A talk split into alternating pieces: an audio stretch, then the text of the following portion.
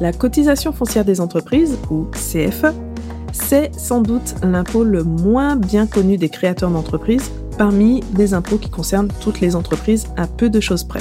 Ça fait quelque temps qu'on n'a pas abordé le sujet sur le podcast. Le dernier date de 3 ans, c'était l'épisode numéro 11. Comment éviter de payer la CFE Parce que je sais bien que c'est ce qui vous intéresse le plus, n'est-ce pas? Et cette fois-ci, j'ai sollicité la communauté et j'ai repris les 10 questions que vous m'avez posées sur la CFE. C'était un peu long, donc j'ai séparé en deux parties. Là, c'est le premier épisode. On va s'intéresser au calcul de la CFE. En général, j'évite les sujets qui peuvent être un peu trop techniques parce que mon but, c'est de rendre l'administratif le plus accessible, le plus simple possible, pas de former des experts ou de vous embrouiller avec des détails, mais finalement j'ai conservé cette question parce que elle permet de supprimer certains malentendus par rapport à des choses que je peux entendre euh, par-ci par-là et vérifier mine de rien si vous ne payez pas à tort un montant trop élevé de CFE. Donc ça reste bien utile, je vais quand même essayer d'aborder ça de manière assez simple pour que ça soit clair. Donc si vous découvrez J'aime la paperasse à travers ce podcast, je suis Stéphanie Joncard, formatrice en création et gestion d'entreprise. Ma spécialité c'est l'administratif et tout particulièrement les micro-entreprises que j'accompagne dans une formation dédiée pour apprendre à gérer l'administratif tout simplement. Donc bienvenue dans l'épisode du jour, je vous souhaite une bonne écoute.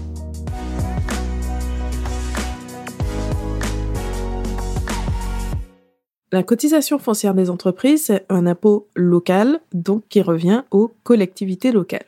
Pour l'expliquer, je fais toujours le parallèle avec une taxe d'habitation qui serait appliquée aux entreprises. Donc, vous payez la cotisation foncière des entreprises en fonction du lieu d'implantation de votre entreprise. La conséquence directe, c'est que son montant va énormément varier d'une commune à une autre. Le montant final de la CFE va dépendre principalement de la base ce que l'on appelle la valeur locative des biens immobiliers utilisés, donc des locaux qui vont être utilisés à titre professionnel, et des taux qui sont décidés au niveau des collectivités locales. La valeur locative, c'est ce qui fait qu'un local de même surface n'aura pas du tout la même valeur selon qu'il se trouve en plein centre-ville, dans un quartier isolé, déserté, dans un secteur résidentiel, dans une zone commerciale, etc et il y aura encore plus d'écarts potentiels entre deux villes différentes.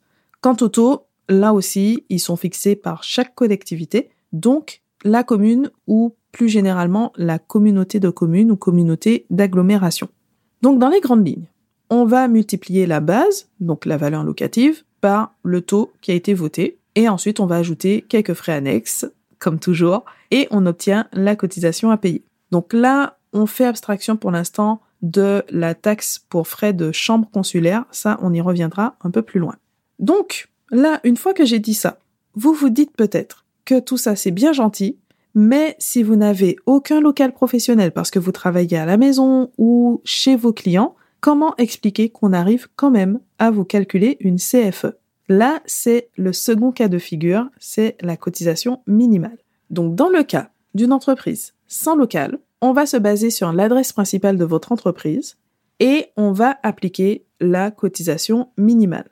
C'est aussi ce qu'on va appliquer aux plus petites surfaces. La cotisation qu'on va calculer, donc d'après le calcul qu'on a vu dans la première partie, ne peut pas être inférieure à la cotisation minimum. Donc dans tous les cas, on va faire le calcul de cette cotisation minimum, on va comparer les deux et de toute façon, ça ne peut pas être en dessous de cette cotisation minimum. Donc, inutile de chipoter pour savoir si vous allez déclarer un ou deux mètres carrés de bureau à mesurer la longueur de votre bureau pour savoir ce que vous allez mettre dans cette fameuse déclaration initiale de CFE. Dans les deux cas, ça reviendra au même. On va revenir donc à cette notion de cotisation minimum. Donc, encore une fois, chaque collectivité locale va fixer sa base minimale pour la CFE, mais elle est encadrée par la loi il y a un barème qui fixe le minimum et le maximum en fonction de votre chiffre d'affaires. Donc, je ne vais pas reprendre tous les chiffres sur le podcast, mais dans la transcription de l'épisode sur j'aime vous avez le tableau récapitulatif, donc avec la tranche de chiffre d'affaires et la base minimum que la commune peut décider d'appliquer. Donc les tranches sont assez larges, Ça commence à 5000 euros puisque en dessous, de toute façon, vous êtes exonéré de CFE. Donc, on a la tranche entre 5 et 10 000 euros de chiffre d'affaires, entre 10 et 32 600 euros de chiffre d'affaires et, euh, enfin, 10, 10 000 euros et 32 600 euros. Et la tranche au-dessus, 32 600 à 100 000 euros. Après, ça continue, hein, mais euh, en micro, en général, on est plutôt dans ces eaux-là. C'est assez rare qu'on monte euh, au-delà. Et donc, en fonction de ça, pour chaque tranche, on a un minimum qui est commun à toutes les tranches et un maximum, par contre, qui va varier à chaque fois. Donc, pour éviter d'appliquer une CFE trop élevée aux entreprises qui réalisent le moins de chiffre d'affaires. Donc là, je peux être tenté de vous donner un ordre d'idée parce que c'est peut-être ce que vous attendez. Donc, le plus bas, la plus petite tranche, ça commence à 565 euros. Mais, si vous entendez dire que la CFE dépend du chiffre d'affaires, c'est effectivement dans ce cadre, pour fixer la cotisation minimum que va payer chaque entreprise. Mais, ce barème, il donne le montant maximum de la base minimale de calcul. Il ne s'agit pas de la cotisation elle-même. Heureusement, la cotisation minimum en France n'est pas de 565 euros ni de 237 euros. Ça, ça définit simplement le montant de la base de calcul de la CFE. Donc ça veut dire que derrière, on va quand même avoir l'impact du taux voté par la collectivité et aussi la base minimale, hein, puisqu'on a une tranche, mais à chaque fois, c'est la collectivité qui va décider du montant qu'elle va appliquer. Et la petite subtilité en plus, c'est que le chiffre d'affaires pris en compte, c'est celui de l'année N-2. Donc par exemple, le chiffre d'affaires de l'année 2021 pour calculer la CFE à payer pour 2023. Et s'il s'agit d'une année incomplète, pour par exemple l'année de création de l'entreprise, on va appliquer un prorata pour ramener ce chiffre d'affaires à 12 mois. Donc à partir de là, on peut avoir deux montants de cotisation complètement différents qui vont aller du simple au double entre deux entreprises a priori similaires qui vont avoir la même activité, la même adresse, mais qui n'entraient pas dans la même tranche de chiffre d'affaires deux ans auparavant. Donc peut-être même qu'aujourd'hui, les deux entreprises réalisent le même chiffre d'affaires, mais il y a deux ans, il y avait un écart entre les deux, donc aujourd'hui, elles ne payent pas la même CFE. Voilà. Et encore pire, du coup, ça veut aussi dire que ce grand écart, on peut aussi le trouver pour la même entreprise qui réalise exactement la même activité. A priori, rien n'a évolué. Le seul changement, c'est d'avoir augmenté ou diminué son chiffre d'affaires d'une année sur l'autre et d'être passé, du coup, entre deux tranches. Donc voilà pour le calcul de la CFE dans le cas général et dans le cas où on va appliquer la cotisation minimum, donc en particulier pour les entreprises qui n'ont pas de local, mais aussi pour celles qui seront dans une situation qui fait que la valeur locative sera tellement faible qu'on va appliquer quand même la cotisation minimale.